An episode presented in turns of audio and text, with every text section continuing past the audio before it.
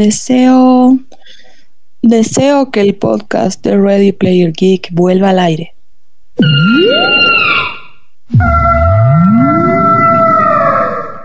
¡Wow! Viejo, qué oscuro que estaba eso. ¿Alan? ¿Alfi? ¡Alfi, estamos vivos! ¡Eh, chicos, sí! ¡Estamos vivos!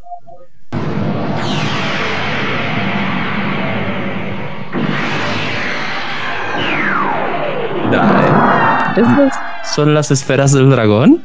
¿Las juntaste? No fue nada fácil encontrarlas, pero bueno, aquí estamos, ¿no? Señores, comenzamos el podcast más chingón de toda Latinoamérica. Bienvenidos a la nueva temporada de Ready Player Geek Podcast. Comenzamos.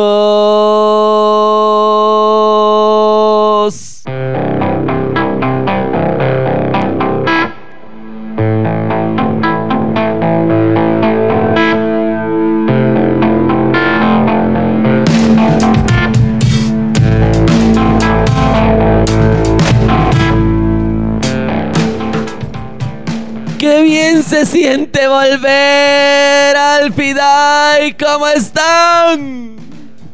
Hola, qué bien se siente volver realmente. Si bien hemos vuelto a la tele, el podcast es nuestro rinconcito aparte y estamos muy felices de estar de nuevo en sus oíditos. Tiene su, saborcito estar aquí con el micrófono, ahí en, en lo encandilante de la charla. Pucha, qué cosa más bonita. Mis queridos geeks, es hermoso estar con ustedes aquí a través de donde sea que ustedes escuchen sus podcasts, porque Ready Player Geek vuelve y ustedes saben que Ready Player Geek está en el negocio de patear traseros y adivinen qué, el negocio es bueno. Exactamente, mi querido Alfi. Oye, qué lindo. Estamos grabando el primer episodio de la gestión 2021. Ay, ay, ay, con tantos movimientos, tantas novedades, tantas sorpresas. Ay, qué bonito. Semejante año que tuvimos el, año pasado, el año que no queremos mencionar. Ahora estamos con las pilas recargadas, con ganas de, de esperar cosas buenas de este año y sobre todo de traerles cosas buenas e información sabrosa y suculenta. Suculenta es verdad porque el tema de hoy es nada más y nada menos que vamos a hablar pues de los juegos que nosotros esperamos este año. O sea, más allá de que ya ustedes seguramente eh, han visto muchas listas, han visto ya fechas de salida, aquí es que nosotros les vamos a dar el comentario de cuáles son los que cada uno de sus hermosos conductores estamos esperando.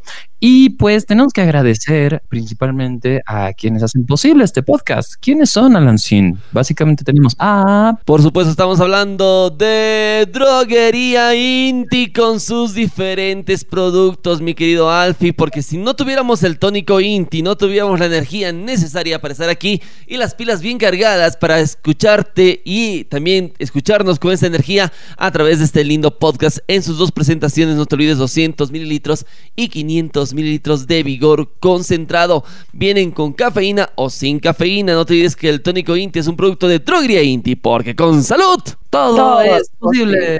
Oye, me está doliendo mi gargantita, che. ¿Qué me recomiendas, Alfi? Yo sé que esta tanda publicitaria va a ser extremadamente larga, pero eso es un consejo real. Yo te recomiendo, Alan, sin nada más y nada más que no vayas a la farmacia en este preciso instante y te compres un angidol, esta pastita tan sabrosa que no solo calma el dolor de garganta, sino que también pues mata a las bacterias y virus que puedes tener alojados ahí. Y ahí también te puedes comprar un Mentisam Plus y estar doblemente protegido y tranquilo. Exactamente, con sus diferentes presentaciones y de deliciosos sabores, Mentis Plus y el Angidol los encuentras en todas las farmacias del país, porque también es un producto de droguería Inti, porque con salud todo, pero todo es posible. Alfie, a ver, cuéntame, ¿qué has hecho durante tanto tiempo que nos hemos perdido? ¿Cuál fue tu digievolución? Bueno, no, hacia, según, nuestra, según, según nuestra intro, estaba volviendo por el camino de la serpiente hasta que, sí, hasta Es que un da- camino que nunca jamás acaba. Realmente cada que veía Dragon Ball era como que "Mm, sigue la serpiente. Voy a hacerme un té, vuelvo. ¿Tú estabas Sí, en el camino de la serpiente? Yo estaba con los ogros. Yo me había caído al infierno un ratito, pero Ay, qué barbaridad. sí, es a propósito. Pero bueno. Virgilio te ayudaba a salir así. Sí, sí, sí. O sea, siempre hay eh, es, es de esas formas extrañas que tenemos de, de extrañar a Charlie, que él siempre me decía que era mi Virgilio. Entonces, nada, pues él, él le tocó quedarse ahí en el purgatorio, ni modo. De- Sabía, sabía. Ah, sí, sí. Te dije que no Pasa, vayas al séptimo infierno, viejo. Te dije que no bajes al séptimo. Viejo, ahí estaba la PlayStation 5, ¿qué podía hacer? Terrible, la PlayStation 5 está en el cielo con los querubines y al lado de Diosito. No, no, no alcanza, no le es cosa alcanza de a Dios. Mandinga y ustedes lo saben. No le alcanza por las dudas a Dios comprarse una Play 5 por el precio que está. Así que Terrible, muchachos. Vos, Alancín, ¿qué, ha- ¿qué te has dedicado a hacer en este tiempo de tu digivolución? ¿Peleando con orcos? peleando con los orquitos ahí abajo en el infierno, me dejó solo el Alf y dije, bueno, voy a batallar con O y si encuentro a Freezer va a ser peligroso. Eh, pero tú eres de, tú eres tan poderoso como el Supremo Kaiosama. Puedes destruir a Freezer de un puñetazo, mi querido Alan. Ah, me da más miedo Majin Buu, pero bueno. Es de temer. ¿Y tú, en qué has estado? ¿Qué, qué, qué, qué- qué- qué cosas interesantes de la movida ñoña has estado fraguando? Aparte de recorrer el mundo con el radar del dragón, digo. Y bueno, ustedes bien saben que ese tercer impacto está controlado gracias a mi centro de operaciones aquí y salvando el mundo everyday. Pero les cuento que he estado jugando, como bien saben, Ghost of Tsushima y lo he estado explotando y sacando el jugo. Y era como que tengo ganas ya de empezar un nuevo juego, tengo ganas de jugar algo nuevo y todos los juegos que quiero recién van a salir, pero estoy muy hypeada con esas noticias. Y sí, tenemos un 2021 movidito con varios lanzamientos. Justamente esta semana de mucho tiempo Nintendo volvió a hacer un Nintendo Direct donde nos dio varias novedades y varios juegos que van a salir esta gestión 2021. Juegos interesantes, juegos medios más o menos y juegos que nadie está esperando. Pero cada uno, como hizo Alfie, hoy día tenemos una lista de los juegos que estamos esperando para esa gestión 2021. Y también vamos a hablar de, de algún juego que decimos va a salir ese 2021, pero eh, nadie le da fe. Así que comenzamos con este Nintendo Direct. Yo sé muy bien que Alfie tiene un juego que está. No anunciaron el segundo o la continuación de Zelda, eh, Breath of the Wild, pero sí anunciaron una remasterización de un juego también de Nintendo Wii, si no me equivoco, Alfie. A ver, les, voy a contar un poquito, pero Da, ¿y ¿qué querías decirnos? No, no, digo, no, pensé que ya estabas ready, ready, como que ya super anunciado el Breath of the Wild 2. Está anunciado, pero ¿qué ha pasado? Tenemos, hemos tenido una Nintendo Direct, ha sido la primera Nintendo Direct larga después de 500 días y sí, los he contado. Todo muy bonito, todo muy bien, un montón de lanzamientos. Eh, me parece interesante cómo funciona este tema de la Nintendo Direct porque aparte de ver qué es lo que está haciendo Nintendo, es como que les tira bastante bola a todos sus socios potenciales, por ejemplo, a Capcom, a Square Enix, eh, a EA también, porque EA ha lanzado un par de cosas ahí y también a varios desarrolladores indie. Entonces eso está súper bueno de los, de los direct. Pero obviamente todos estamos esperando la carne, ¿no? Todos estamos esperando así qué onda con, con las propiedades de Nintendo, porque si se acuerdan,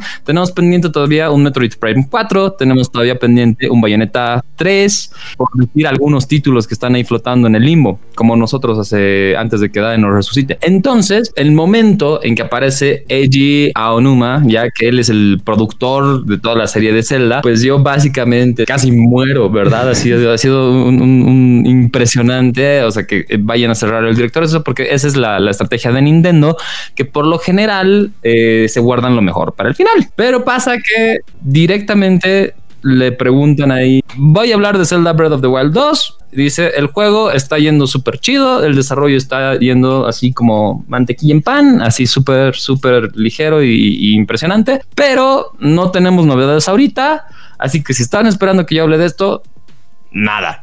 Chinguen a su madre, directamente nada del juego. Entonces ahí fue como que, oh, pero a la vez es un cacho como que alentador porque se nota que Nintendo sí le, está, lo está trabajando.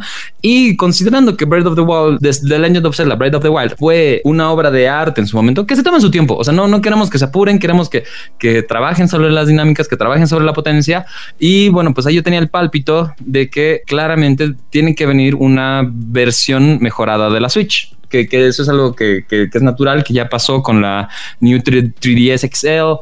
Entonces, ahí yo creo que eh, está bien alentador el tema porque uno tenemos eh, un contenido descargable adicional para Hyrule Warriors, que a mí se me ocurre que si hay una nueva versión de Switch, Hyrule Warriors va a ser de los primeros juegos optimizados para esta nueva versión. Y bueno, pues no me pone triste este tema de Breath of the Wild 2 hasta que saquen un gran juego. O sea, que, ese es el objetivo. O sea, no, no, no importa que se tarden con los juegos, la cosa es que cuando salgan estén realmente buenazos. No, no queremos repetir el chasco de, de Cyberpunk, ¿verdad? Es que la verdad es que el año pasado nos ha tenido así, sobre todo el año pasado, con tanto como juegos, como películas y series, un anuncio, postergación, anuncio, postergación. Realmente yo creía que este año iba a ser un poco más fijo, pero mira, enero, febrero ya están empezando a decir que muchos de los juegos que estaba esperando se están retrasando. Pero como dice Alfie, es mejor tener algo bien sacado que algo eh, cyberpunk. cyberpunk, creo que todos decimos y recordamos a Cyberpunk que fue un juego tan anunciado y nos decepcionó tanto a los gamers por el estilo. Pero justamente esperemos que, como dice al fin, Nintendo se tome el tiempo y creo que eso siempre lo hace Nintendo y lo hace muy bien, tomarse el tiempo necesario para darnos un juego de gran calidad sin tantos errores o tantos bugs y nos brinda un juego de calidad. Justamente eso va a pasar con el Zelda Breath of the Wild 2 que todavía no hay una fecha anunciada si va a ser para el 2021 o se va a lanzar para el 2022, pero está en, todavía en desarrollo. Parece que a este paso va a ser 2022 el lanzamiento. Pero hay un juego, Alfie, justamente en ese Direct, que es The Legend of Zelda Skyward Sword en HD o la remasterización justamente de este juego, que es de la Wii. Entonces, eh, un juego. Eh, para mí, yo pensé que iba a sacar el Ocarina of Time, que es un juego clásico y que para muchos es el mejor Zelda, casi de la historia. Entonces, pensé que iba a ser un Ocarina of Time para Nintendo Switch.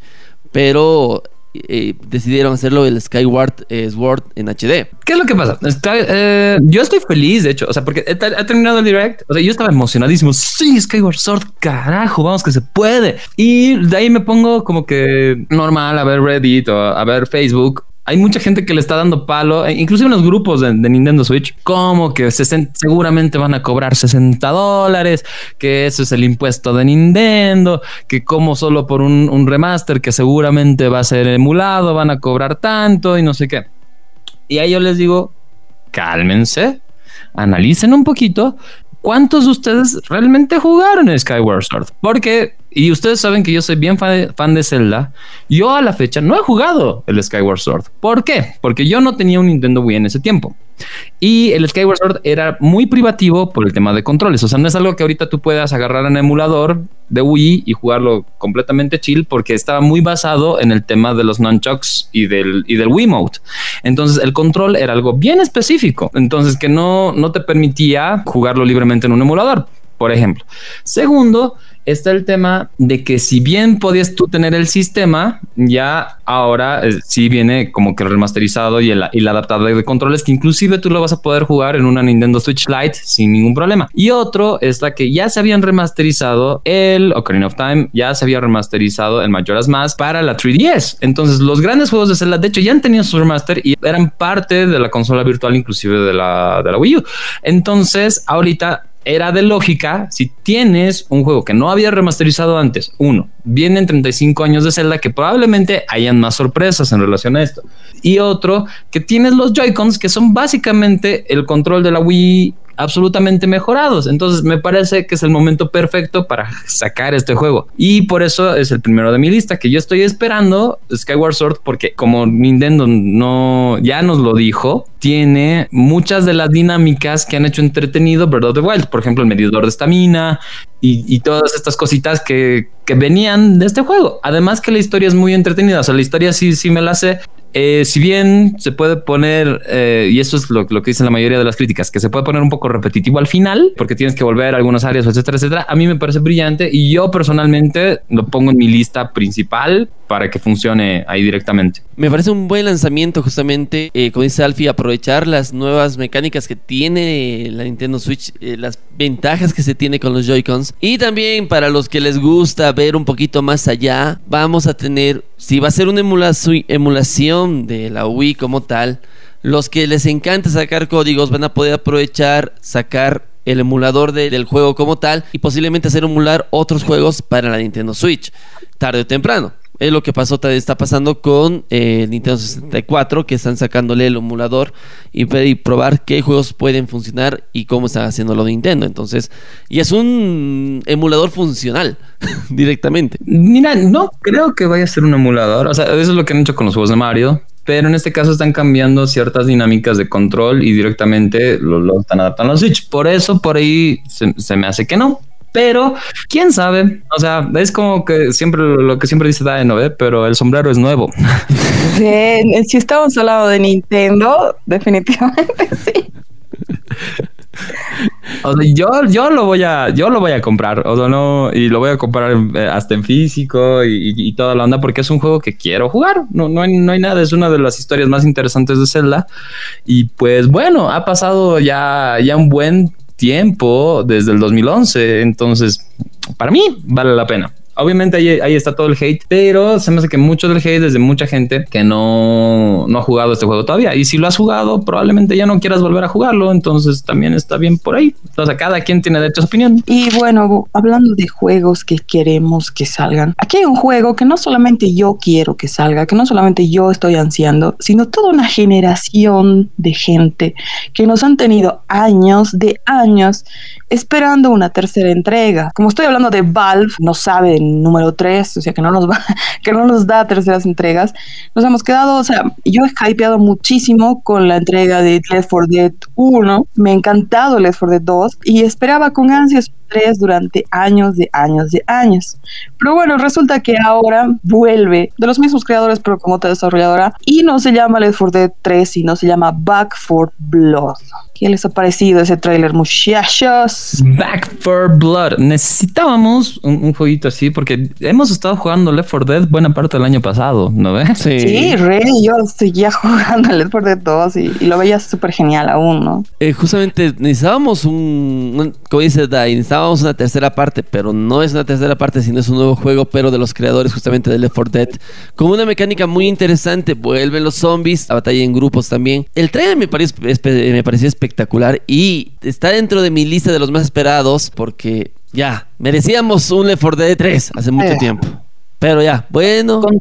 la cosa es que aporta el género, ¿no? O sea que tengas la misma opción, por ejemplo, de, de, zombies y de habilidades y la misma jugabilidad, porque eso es lo rico de Left 4 Dead. Es terriblemente disfrutable, ¿no? Es como que te sientas ahí y... Y no te mueves, digo, hasta, hasta terminar todo porque creo que es un juego muy te atrapa, que a mí particularmente que me gustan mucho los zombies. De hecho, lo, he tenido campañas de juegos de rol, o sea, campañas de rol de mesa donde he adaptado la jugabilidad de Left 4 Dead a la partida de rol, porque a diferencia de un juego de zombies clásicos, lo que más me gusta de este juego, la diferencia que hay entre los zombies, ¿no? Que, que cada uno te da un, un nivel de amenaza distinto, es un reto distinto, cada o sea, sí están la, la horda, que son los zombies eh, normalitos, recién convertidos humanos, y luego están más allá las mutaciones, que son zombies enormes, más rápidos, más ágiles, te vomitan encima y etcétera, ¿no? Y cualquiera diría, ¿qué, qué, qué, qué masoquismo es eso?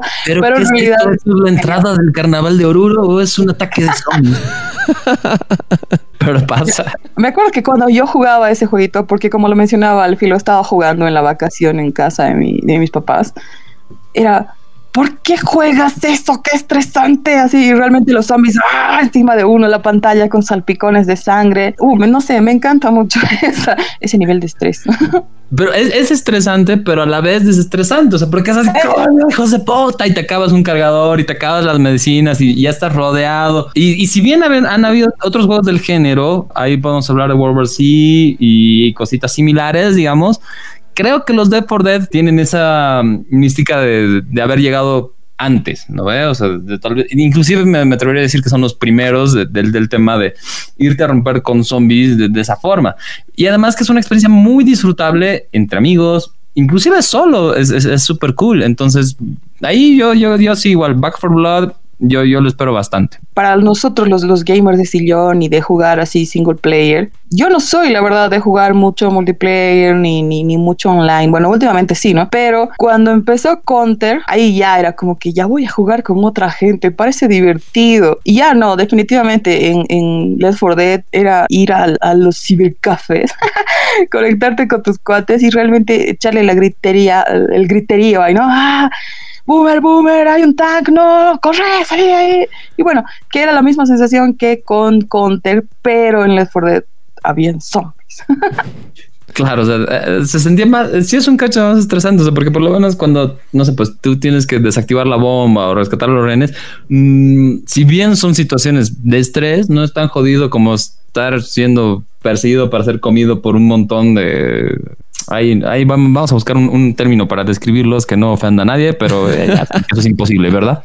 Además, el condicionamiento del juego me parecía muy genial, o sea, de decir, de vas a pasar por esto, pero vas a llegar a la casita como sea, y cuando ubicabas la casita era como que, oh, ese respiro de ya, hasta, hasta la musiquita, ¿no? Así, por fin.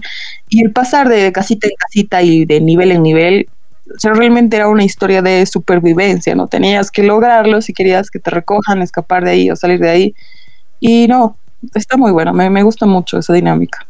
Y lo más lindo que este juego va a salir para todas las consolas, justamente va a salir para PlayStation 4, Xbox One, Play 5, Xbox Series, para PC, entonces va a estar para todo, literalmente excepto Nintendo Switch. En algún momento le van a hacer un port, esperemos. esperemos. Sí, pero está para todos los las consolas todos los gustos, sabores, colores. Es, como estos changos de Fall Guys que recién están sacando un puerto para la Switch y están como que tarde ya unos seis meses, por lo menos. Mínimo. No le van a hacer revivir. Fall Guys en Switch no revive. Eh, ¿Qué te puedo decir? No, no la van a hacer revivir. Pero... Pienso lo mismo que Alan. Ni con las esferas del dragón, ¿no? ¿Eh? No, ya, muy tarde. Ustedes, ¿no?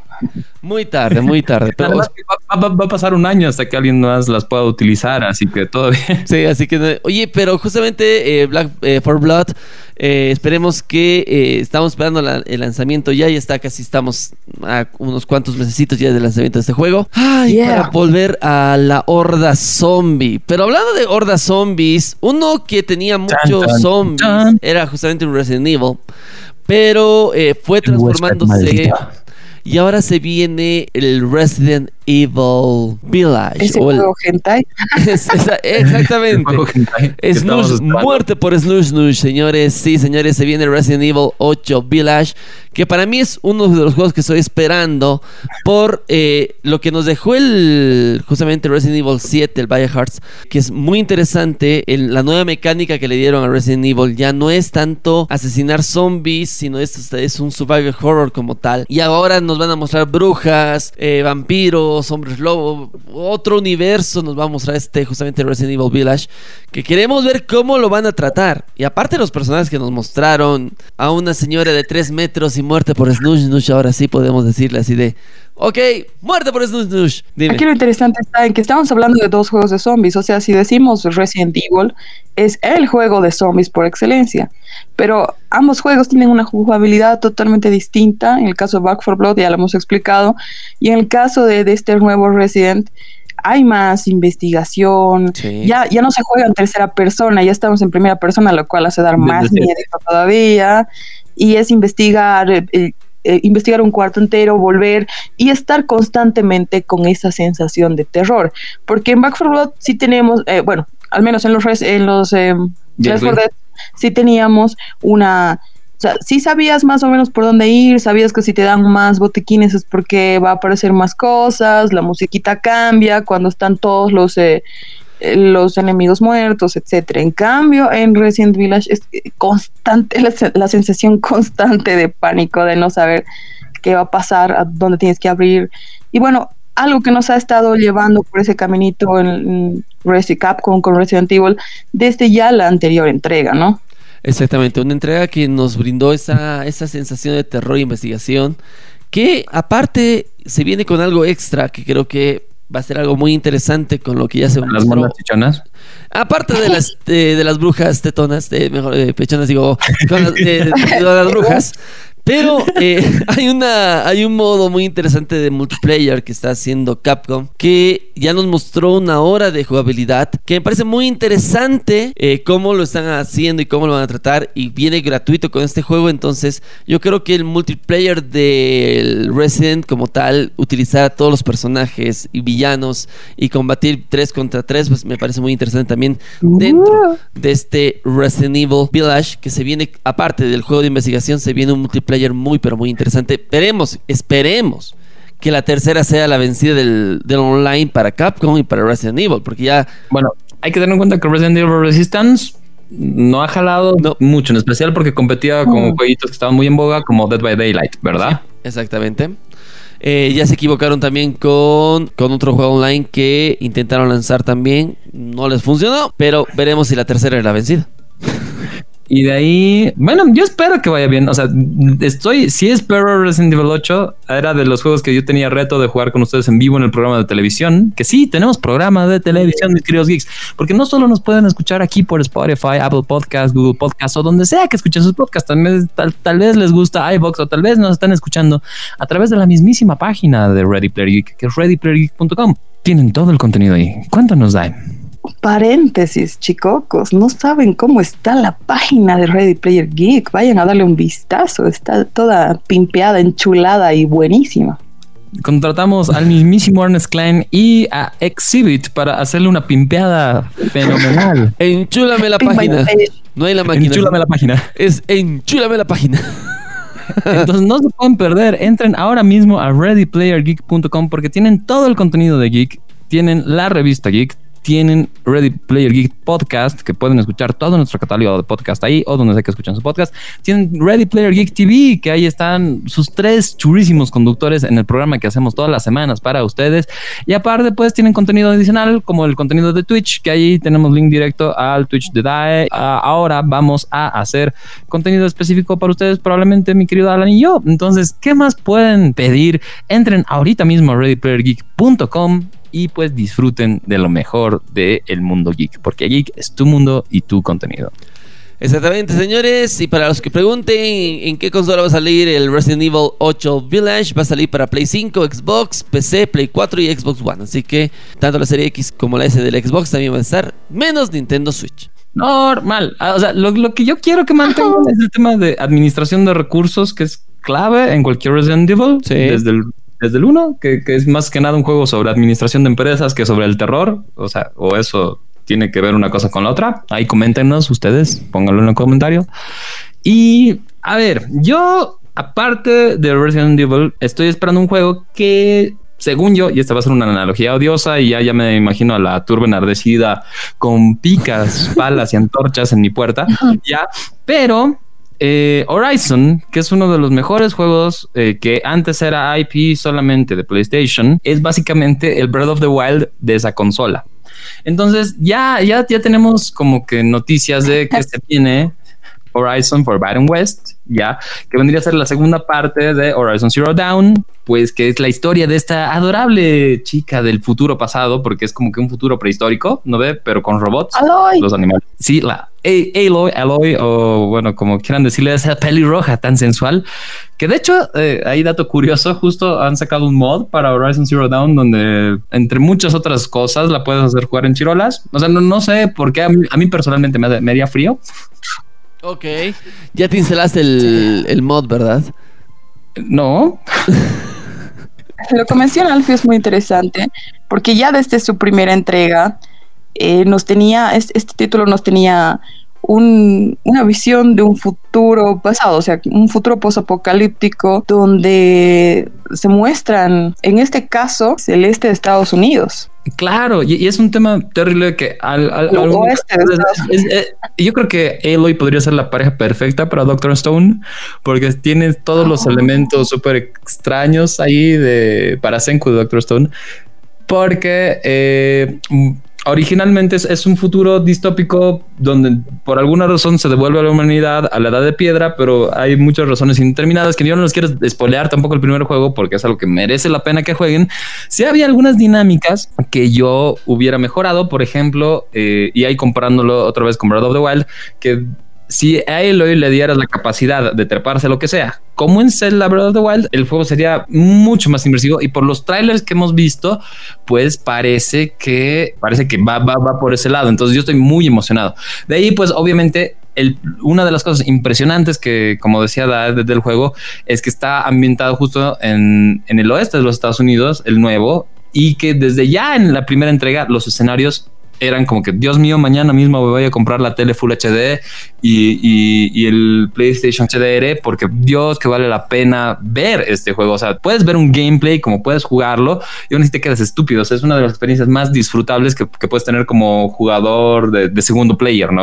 O, jugador pasivo, digamos. ¿E-, ¿Ese término existe? Eh, puedo. Si no existe, ya lo creaste, así que no hay ningún problema. Entonces, y aparte, la historia del juego es muy, muy interesante. O sea, de verdad a ti te llega a importar a Eloy y las cosas que haces, no solo porque te pones en tus zapatos, pero dices, mm, mamita. Y otro es que todavía te dejan ahí el cliffhanger de cómo chingados empezó todo y cómo chingados empezó este tema de la plaga. Entonces, yo, la verdad, así es de los 60 verdes que ya tengo reservados para eh, Horizon Forbidden West lo que no me queda claro eh, es qué tan bien va a correr para PlayStation 4, que eso va a estar grave, va a salir para las dos consolas.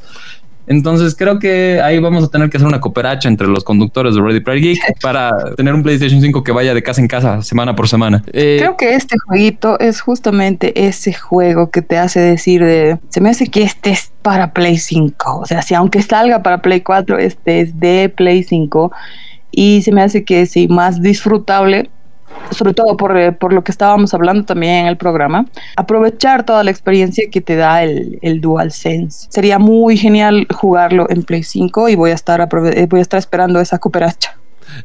Sí, vamos a hacer una. Nos vamos a terminar jalando de las chascas como Marty Milhouse por el hombre radiactivo, ¿no? Oye, eso no tiene que pasar, viejo. Eso no tiene que pasar. Aparte, hay que esperar que produzcan más PlayStation 5, así que hay escasez en el mundo de PlayStation 5 por el momento. Pero eh, justamente hablamos de este juego que va a salir para Play 4, Play 5, que ya se confirmó que va a tener un mundo abierto, un mapa gigante, el doble de lo que fue en su primera entrega. Así que va a estar espectacular el, el Ryzen. Que de inicio va a salir exclusivo para Play 4 y Play 5. Sabemos que después de dos años van a sacarlo para PC, así que. Sí, ¿no? La, clásica, sí, pero, pero igual hay para PC.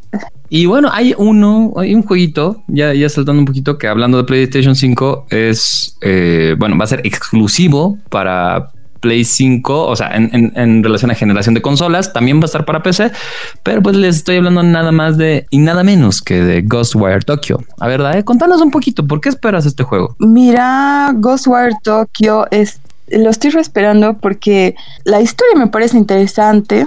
Y bueno, porque estoy, estoy re en mi etapa de que me gusta mucho todo lo japonés. bueno, siempre me ha gustado todo. Pues pero no era una etapa. no era una etapa. It's not a face, mom. pero, o sea, es que está mezclado. O sea, la historia es, eh, es del mismo, para empezar es del mismo estudio que Evil Within, por, así que es un survival horror. Bethesda, el, gran estudio que nos ha traído cositas tan chafas como ser Fallout. Sí. ¿No ves? Luego tiene Evil Within, o sea, me ha gustado mucho y este también me llama la atención porque la premisa es así como que de el apocalipsis bíblico, el rapto bíblico, así el 99% de la población de Tokio ha desaparecido. Bueno, si fuera un rato, no creo que haya sido el 99% de la población, sino mucho menos. Pero ahí comienzas con que todo el mundo desapareció y te toca asumir el papel de superviviente e investigador de, para saber qué son esos nuevos sucesos y extraños que están pasando. Y bueno, también tienes habilidades supernaturales Mm. Así que está muy interesante lo que se hace en esta historia para ver qué onda. Eh, se ve bueno.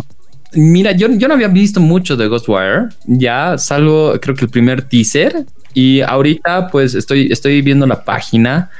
Y de verdad que se ve uno que se ve absolutamente hermoso. O sea, si, si, si esas de verdad son capturas de pantalla, porque aquí tiene capturas de pantalla, es lo que yo hubiera esperado que sea el Cyberpunk a nivel visual. Y eso que no es un juego que visualmente sea feo más allá de los bugs. ¿No Entonces se ve precioso como han como que sintetizado todo el encanto de lo que son estos barrios japoneses como Akihabara o bueno pues ya ya otros lugares en el centro de Tokio mismo de otros lugares con lugares un cacho más no sé pues ahí puedes ver un arco de templo Shinto ahí puesto entonces me parece una cosa bella este juego aparte que la historia como le ha contado Dae pucha, se, se siente como que yo no, este no estaba en mi lista por si acaso, y ahora es como que me convenciste, mujer, dame dos. Lo quiero, Es que, lo quiero.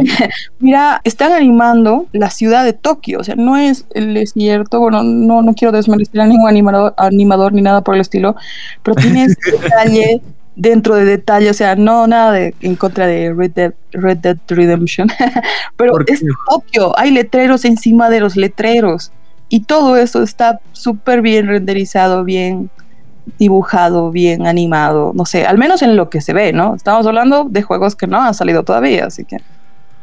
No, pero la, la- o sea, ahorita, ahorita, y eso que con poco están haciendo bastante. O sea, se, se ve muy bien y a nivel de historia se ve súper appealing. Entonces, ahí, ahí yo lo agregué a mi lista. No sé tú qué opinas, Alansin. Justamente estamos hablando de los mismos creadores de Evil Within, que para mí Evil Within 1 y 2 son dos excelentes juegos. Si mantiene más o menos una mecánica parecida a Evil Within, ya me tienen comprado porque para mí yo soy fanático de Evil Within, soy uno de los que jugó el 1 hasta terminarlo y el 2 me quedé traumado y lo estoy a punto, de- estoy en la mitad, pero Me quedé traumado y ahora lloro en posición fetal cada vez lloro. que alguien me lo menciona. Exactamente. me da miedo, me da mellito. Pero, en serio, como a- dice, como dice Dai, está muy bien ambientado. Se ve hermoso el juego. Y a diferencia de Evil Within, parece que aquí hay mucha más acción, digamos. Hay más y ahí hay poderes y hay rayos láser. Además que la máscara Oni del protagonista está muy cabrona. Es, es de esas cositas que, que vamos a tener que vender en la tienda de Geek, ¿no? ¿Eh? Yo re quiero, yo, yo compro de one. ¿Dónde, No, ¿Dónde firmo? Dice la Dai ahorita. ¿Dónde puedo Sí, está comprar? ¿Dónde bueno. pueden firmar? Pues esperan a las novedades que va a tener para ustedes readyplayergeek.com y pues su tienda virtual próximamente. Muy Eh, bien. Y además que este jueguito está para Play 4, Play 5, Xbox, Xbox Series One y, y creo que PC también. Y ahí viene justamente otro juego que ahora es exclusivo de Play 5 y, y lo estoy esperando que ya se anunció que va a salir este 2021 si no hay retrasos. Esperamos que no existen retrasos por la pandemia porque muchos retrasos retrasaron. te cagan siempre Sí. en todos los aspectos de la vida. No hay nada más que un retraso. Sí, en todos los aspectos de la vida, tienes mucha razón. Un Sí. retraso te perjudica mucho. Pero Creo que hay pocos momentos en la vida cuando tienes tanto pánico, así de coño, un retraso, mierda. y, y vas al laboratorio y a la Qué farmacia. bárbaro, se está desvirtuando Sí. conversación. ¿Qué?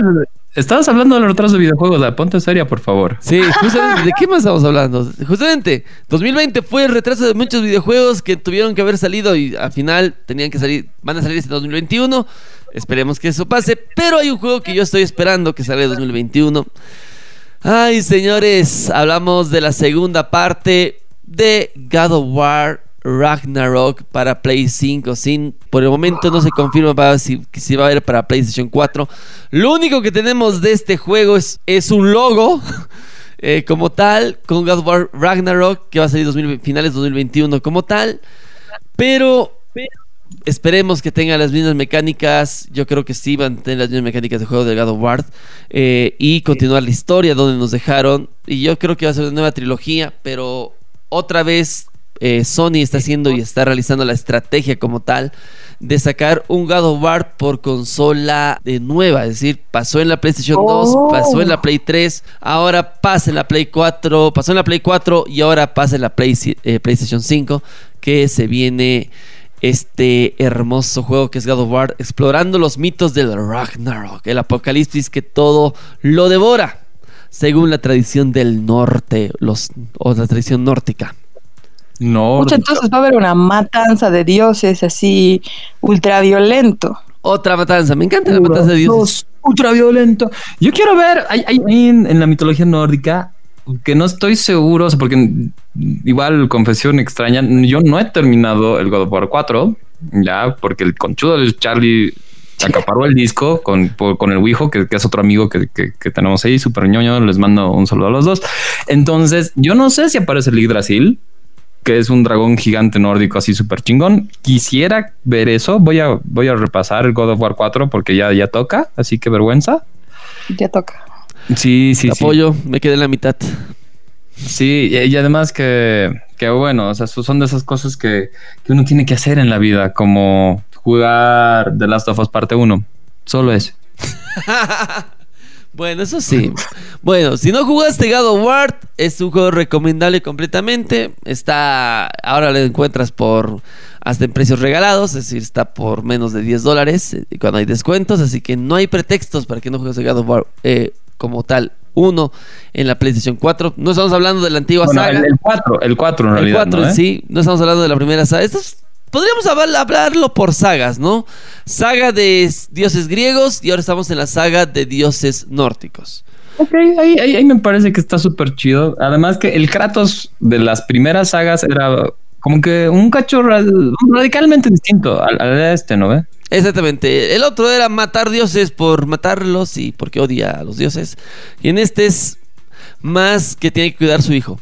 Y tenemos al, el- al heredero de la saga God of War. Boy. ¿Y será que sale con el chiqui? O sea, no creo que lo deje ahí en No. un internado, ¿no? eh, más que seguro ya el chiqui será teenager, ¿no? Sí, ya está. Tendría que. Tendría que ser joven. Sí, ya. Entonces, Joven, yo eh, creo joven. que War ya han creado el sucesor de Kratos. Boy. O lo est- están creando al sucesor de Kratos para una, ter- una tercera saga de God of War. Para futuras generaciones. No, no, no lo van a dejar morir por lo sano, God of War. Bueno, eh, nadie se queja. La verdad son- es muy entretenido, ¿no? Nah, ¿Quién se va a quejar? Sí, es un juego que ha tenido una saga bastante amplia y han sido bastante bien recibidos todos los títulos, ¿no? Sí. De ahí, pues, tenemos que hablar de otra cosa que es inmortal, mi querida Dai. Inmortal. Uy. Bueno, todo muere si lo matas, pero inmortal mientras no les llegue la luz del sol. La luz del sol. Oh, señores, estamos hablando de Vampire the Masquerade Bloodlines 2. Si ustedes son fanáticos de los juegos de rol o son gamers asiduos en general, habrán conocido ya la clásica de culto Vampire the Masquerade Bloodlines, ¿verdad? ¿Ustedes qué, qué dicen, chicos? ¿Jugaron a la, la primera entrega? Jugué lo poquito que me hicieron jugar. Sí, yo lo obligué al Alan. Así de, no podemos ser amigos si no juegas este juego. y jugué. Es que me gusta mucho de este juego también la jugabilidad, porque es bien rolcito, es bien como hacerte una hoja de personaje. De hecho, empiezas el juego respondiendo una serie de preguntas donde van a definir a qué clase de a qué casa de Hogwarts, digo, a qué clan de vampiros perteneces. Y de acuerdo a ello ya vas eh, teniendo las habilidades y debilidades que tiene cada clan. En una animación bastante buena para su tiempo, el 2003, 2004 creo que salió la primera entrega.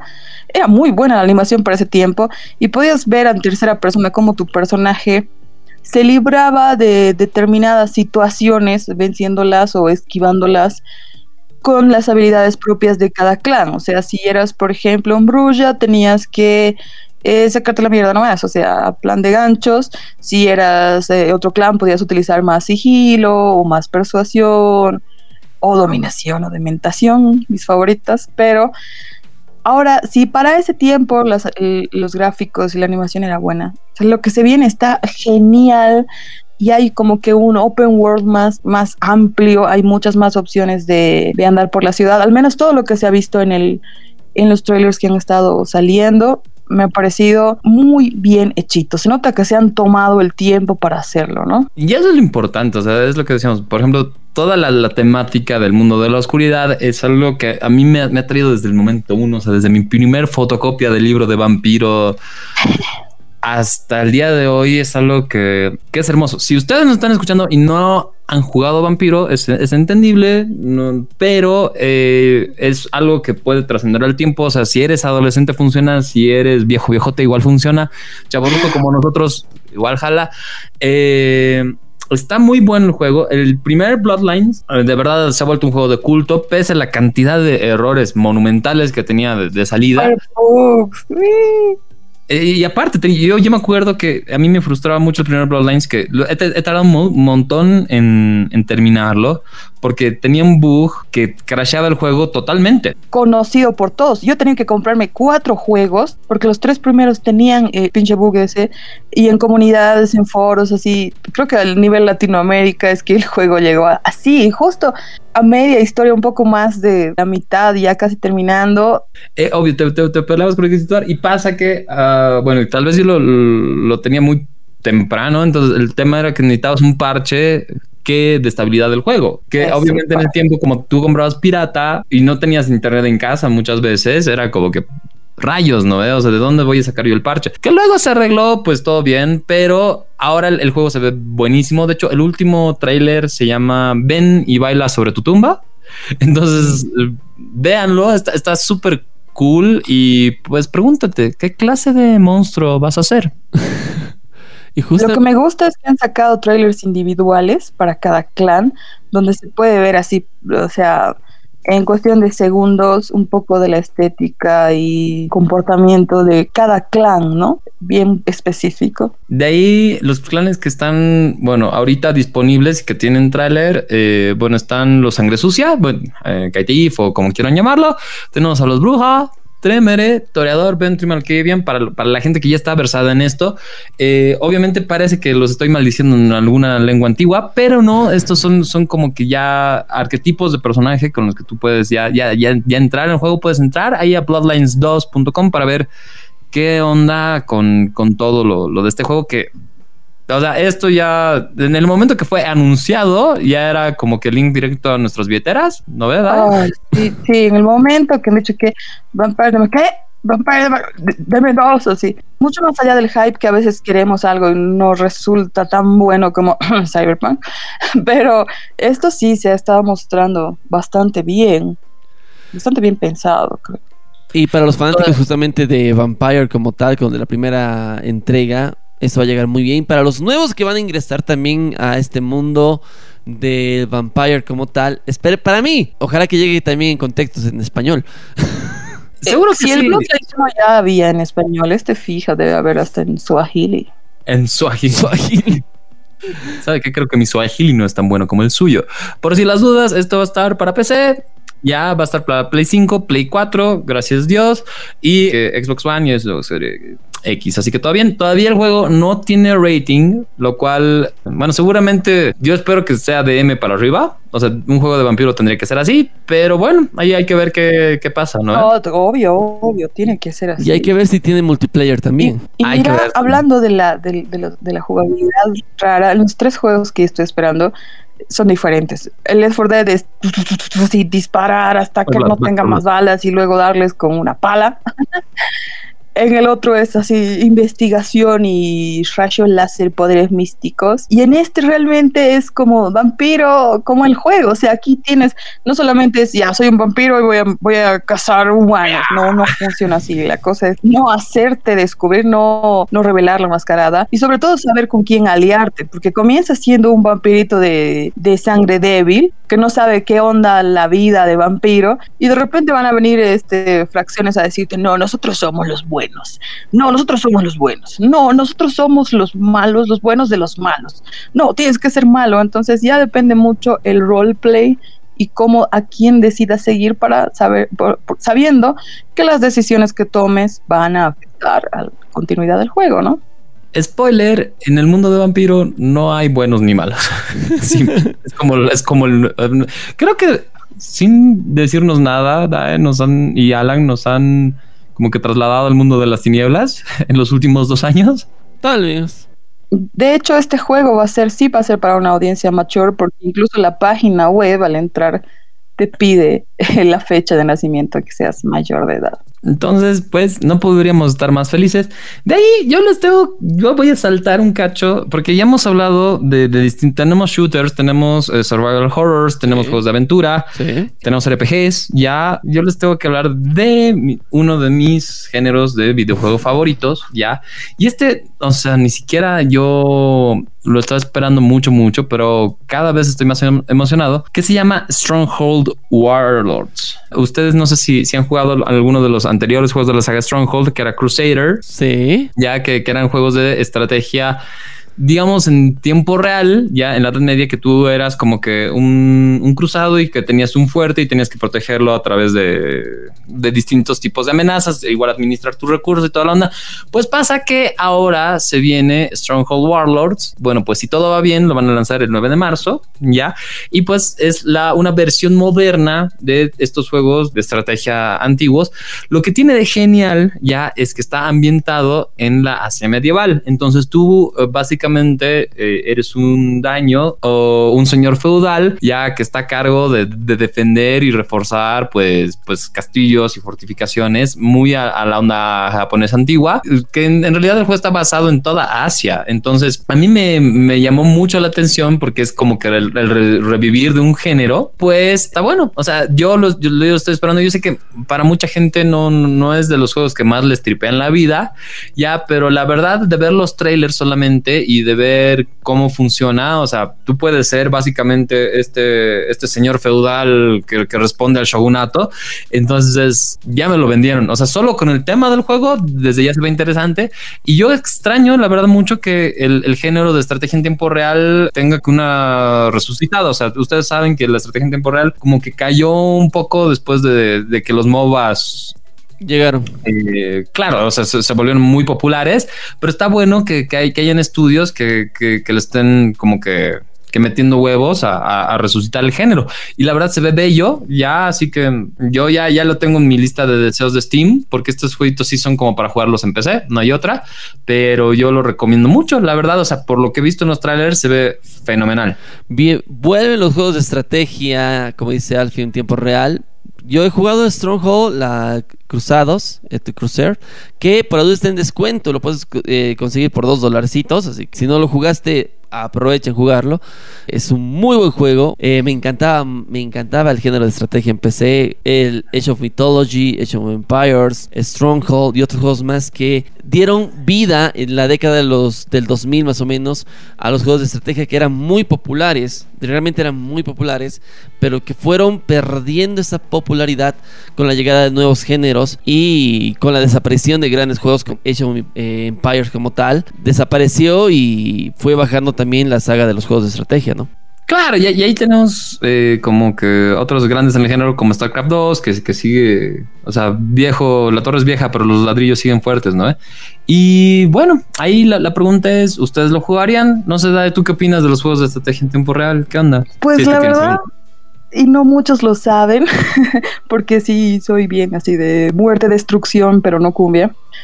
Eh, cuando yo trabajaba de asistente en el buffet de abogados de mi mamá, no tenía internet a veces, o sea, no era muy internet constante. Entonces ahí el único juego que tenía instalado en la compu de mi mamá y no sé por qué quién lo instaló o qué, era Age of Empires. Entonces pasaba días enteros jugando, mientras no atendía a los clientes, obviamente, pero jugando y me encantaba. La verdad es que ha sido, no soy mucho de juegos de estrategias, más que en rol de mesa, digamos, pero Age of Empires sí me ha gustado mucho y evolucionando y es que comienzas como que, ¿qué es esto? A ver, a ver, le pongo a hacer esto oh, mira, evoluciona. Oh, a ver aquí.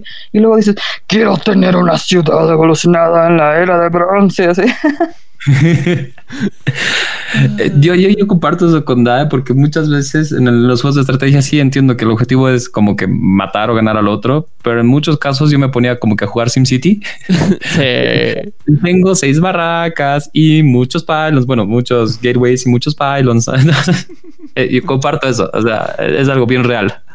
Es que es, es que es un género que para muchos va, y con este clásico de Stronghold como tal, eh, va a volver a recordar la época de changuitos de niños cuando jugabas en el internet, porque realmente en los internets había juegos instalados que eran de estrategia. Estamos hablando de todos los of Mythology, tenías el of Empires, tenías el Stronghold, tenías Red Alert, StarCraft. StarCraft, y bueno, tenías estrategia en temporal y shooters. Sí, listo. Eso eran los juegos de internet. Y luego se han vuelto MOBAs y, bueno, Battle Royals, ¿no? Que es, que es la boga de... Actualmente. Ay, odio. Esperemos, esperemos que vuelvan los juegos de estrategia. Van a volver, este año parece que va a volver justamente con Age of Empires 4, que se viene el lanzamiento ya. Vuelve el Stronghold. Esperemos, y yo sigo esperando en algún momento que Microsoft nos dé el remasterizado o el reboot del Age of Mythology Lo estoy esperando. Por favor, que es, que es un juego que, no- que envejeció muy bien. Que todavía lo puedes conseguir por un precio muy bajo, pero por 7 dólares. Así que. con sí, hay, sí hay versión HD de la Age of Sí, Mythology, eso, eso sí sé. En HD sí hay. Hay la versión en HD. Y mira que ese, Que está bueno. ese es un jueguito que yo quería jugarlo, o sea, cuando ya estaba viciosa de Age of Empires, decía, ya la publi, no, Age of Mythology, y era, oh no, qué locos esos Anubis. Pero quería jugarlo, al final nunca tuve la oportunidad porque ya me dediqué a consola full, ¿no? Pero me llama, sí me llama. Mira, si lo puedes jugar es muy recomendable. Uno, porque yo probablemente he aprendido más de mitología con ese juego Sí. que con, o sea, con Caballeros de Zodiaco y con Age of Mythology he aprendido más de mitología de lo que me han enseñado en, en el colegio de la universidad juntos. Segundo, Oh, ah, claro. bueno, y, y últimamente Hades. Mm. Y segundo, que no hay nada más, o sea, en, en la versión, en su expansión, que ahorita no me acuerdo del título en específico, puedes eh, tener, ah, puedes manejar titanes, o sea, es como que puedes eh, convocar a Gea para partirle la mandarina en gajos a, a- a tu enemigo, o así a, a gigantes de hielo, así. Es, es un juego, no, no, pero impresionante, of Mythology.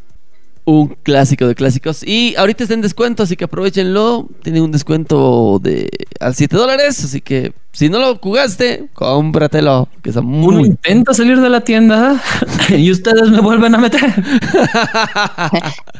Comprar, así no. Es que son tantos, miren, queridos radio escuchas, ahorita estamos seleccionando lo que más nos desespera jugar, porque hay un montón de títulos que igual, al igual que mis compañeros, igual queremos jugarlos, pero aparte de que estamos esperando de que salgan, o sea, la billetera duele. Y, y para mí, el último juego que estoy esperando que salga, solo hubo un tráiler el año pasado. Eh, justamente para mí el juego de fútbol o el género de los deportes y de fútbol es fundamental. Soy fanático del Pro Evolution como tal o el eFootball PES que salió ese 2021 con una actualización, solo un update para la PlayStation 4. Pero se viene, ya está confirmado para este año 2021, el eFootball PES 2022 con un cambio de gráfica, con datos muy interesantes, porque sí, porque Konami ya va a cambiar eh, al Fox Engine por la tecnología de Epic Games para renovar ya teníamos el Fox Engine- Engine por mucho tiempo, ahora se viene una nueva tecnología que es la de Epic Games para renovar profundamente su juego. Así que solo hubo un tráiler. Este juego ya está confirmado para Play 5, Xbox, Serie X, para PlayStation 4, PC. Veremos. Para mí, este juego estoy esperándolo mucho por todo lo que se mostró. Solo esos 30 segundos de avance que mostraron la calidad de Messi, dije, va a ser un gran juego. Juego no no. Bueno, la, la neta, yo no soy mucho de juegos de deportes, pero ahí viendo, viendo cómo funciona eh, la dinámica, eh, me, me parece apasionante. O sea, no sé si ustedes, mis queridos radioescuchas, como, como dice, ah, me, me encantó el término, porque es del formato. Eh, Está de, eh, o sea, eh, en un reto que tuvieron Alan aquí en nuestro impresionante conductor con el director del de Ready Player Geek TV, ah, que, que- que de hecho a- al momento de grabar este podcast sigue, sigue ocurriendo, es decir, que ya han hecho un partido de venida y van a hacer un partido de vuelta para definir al ganador y ahí se están jugando las barbas, ¿verdad? No, era teñirse el cabello. El cabello, ah, se van a teñir el cabello. Ah, o sea, al final creo que les ha dolido de la barba y había que preguntar a las respectivas parejas qué opinan con la idea. Hay contrato. Pues hay imagínate contrato. hacerle un pool a, la- a las parejas de Sergio, ¿no? Qué, qué largo. Entonces, no, que sí se fueron por el cabello, ¿no? ¿Eh? Exactamente. El, Sí. el, Y el, el del cabello. color no me acuerdo en qué quedó, pero bueno, si quieren seguir esa historieta, lean el manga. No, mentira, si quieren seguir esa historieta, vean Ready Player Geek TV todos los sábados a las nueve y media de la mañana y reprise los domingos. Sí, Exactamente. tienen, tienen que verlo. No hay otro. ¿Tú alguna vez has jugado un juego de, de estos de fútbol? ¿Yo? Sí. No, no, no, no, no. O sea, respeto, pero Por Dios, no. Como O cuando sea, es que la, eso a la no a- pegues, sería pero testigo es de que- Jehová. No, no, no, no, no, No, no, no, no. respeto, pero no. Respeto, pero no me vengan con esas cosas del diablo. No, mentira. Con, con las épocas de caso, Valentín, la verdad es que pienso que para mí particularmente, y eso es bien, bien subjetivo en mi opinión, creo que me gusta jugar cosas que yo no podría hacer en la vida real, aunque me encantaría ir acuchillando personas. No, pero, pero sí, me gusta jugar cosas que definitivamente no puedo hacerlo en la vida real. Por lo tanto, los juegos de deportes no, no me gustan mucho. Me parece una manera, o sea, yo tengo más o menos como la misma lógica, salvo que disfrutaba mucho los de NBA. O sea, que en PlayStation 1 eran muy buenos y creo que posteriormente también, pero no, la verdad no he vuelto a tocar uno en años. Quidditch puede ser. Es que, por ejemplo, a mí me gusta jugar rugby en el deporte, vida en la real? vida real, pero cuando juego el, el, el de Play tampoco no... ¿Sabes cuál, cuál rugby es churito? El de Mario Party. No. Pues, el Mario Strikers, por ejemplo, era un Sí. gran juego de Sí, de fútbol. fútbol. Y el de Mario Party también es bueno. Los juegos de Mario son buenos, pero tienen sus mecánicas y son interesantes. son De hecho, divertidos. de hecho, se viene un, un Mario de golf. No sé si han visto en, en el direct igual que Sí. viene Mario Golf. Resucita que- Mario Golf. No sé, yo a mí me gusta el golf, o sea, jugarlo en, en, en, en vivo. Claro, digamos. jugarlo en, en- físicamente sí es, es interesante. ¿Qué se llamaba? Me has hecho recuerdo. ¿Qué se llamaba ese jueguito de, de golf que le compran a Bart? Ah, ya, ya, ya. Sí, o sea, es, triste porque yo tengo ese concepto de los juegos de golf. O sea, de hecho, había. eh, Era Lee Carballo, Pudding Challenge. O sea, es lo que. De, una búsqueda rápida. No, no sé cómo se llamaba en español, pero suena medio chafa, la verdad. Golf. eh, Golf History. No sé si han, si han- si han visto ese juego. Nintendo Switch. Eh, Es- No. Está muy bonito. O sea, es un RPG, pero de golf. sí. Entonces, es, ese sí es, es muy bonito. Es bien a la onda. O sea, tiene una visual similar a la de Stardew Valley, así como que pixel art, bien bonito. Ese sí, como que vale la pena. El foco del juego no es el golf per se, sino todo el, el mundo. Entonces, eso está chido. Ah, está bueno. Sí, así sí, pero así de jugar golf porque sí. Lo que sí está interesante de este último juego de Mario es que es como que golf al dispute, digamos, o sea, como que si estamos jugando los tres, es como que los tres disparamos al mismo tiempo, nos metemos, o sea, vamos corriendo al siguiente hoyo, nos metemos en el juego del otro. Es- eso me parece interesante. Tal vez eso lo haga sabroso, el, el nuevo Mario Golf. Pero no es algo que yo compraría ni de salida, ni tal vez cuando esté en descuento o gratis.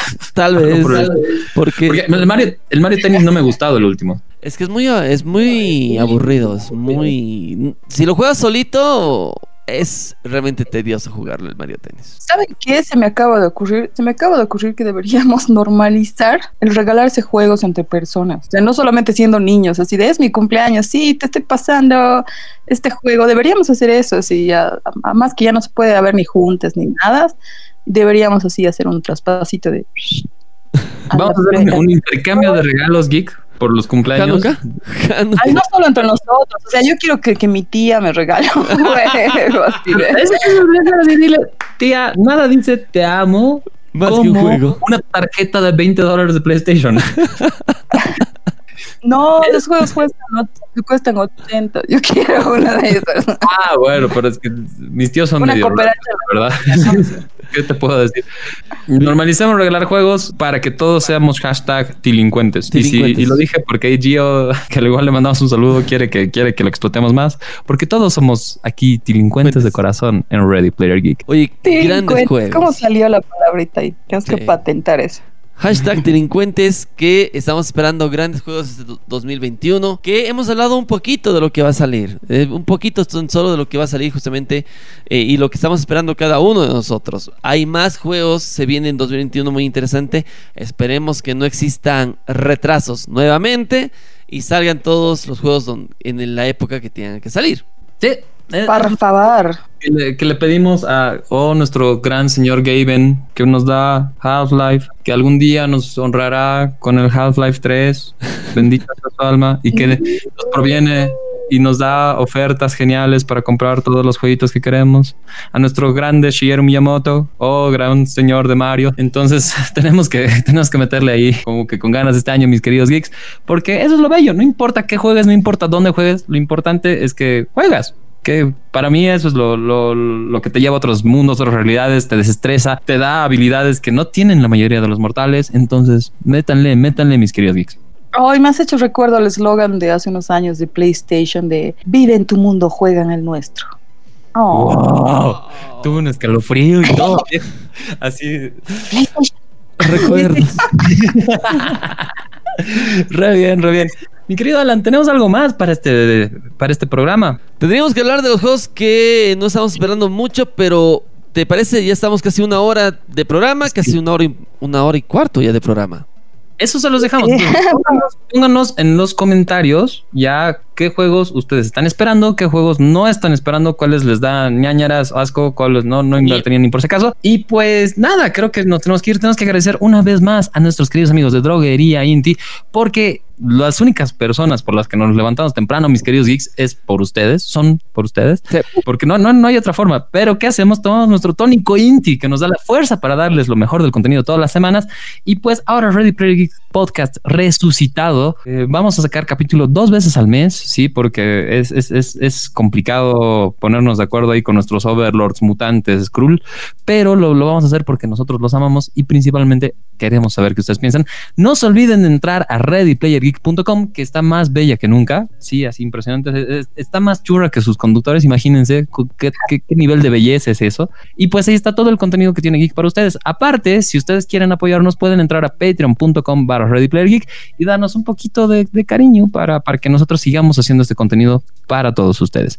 Mi querida Dae, ¿dónde te encuentran en tus redes sociales y cómo pueden seguirte? Estoy como Dae Malcado en Facebook, Dae.malcado en Instagram y próximamente desempolvando el Twitch también como Dae Malcado. Ha sido un gusto, muchachos, volver a este formato porque si bien tenemos nuestros, nuestros geeks que nos siguen cada sábado en los programas, esto pues el geek que está conduciendo, que está haciendo tareas, se está relajando y también nos está escuchando de esta forma.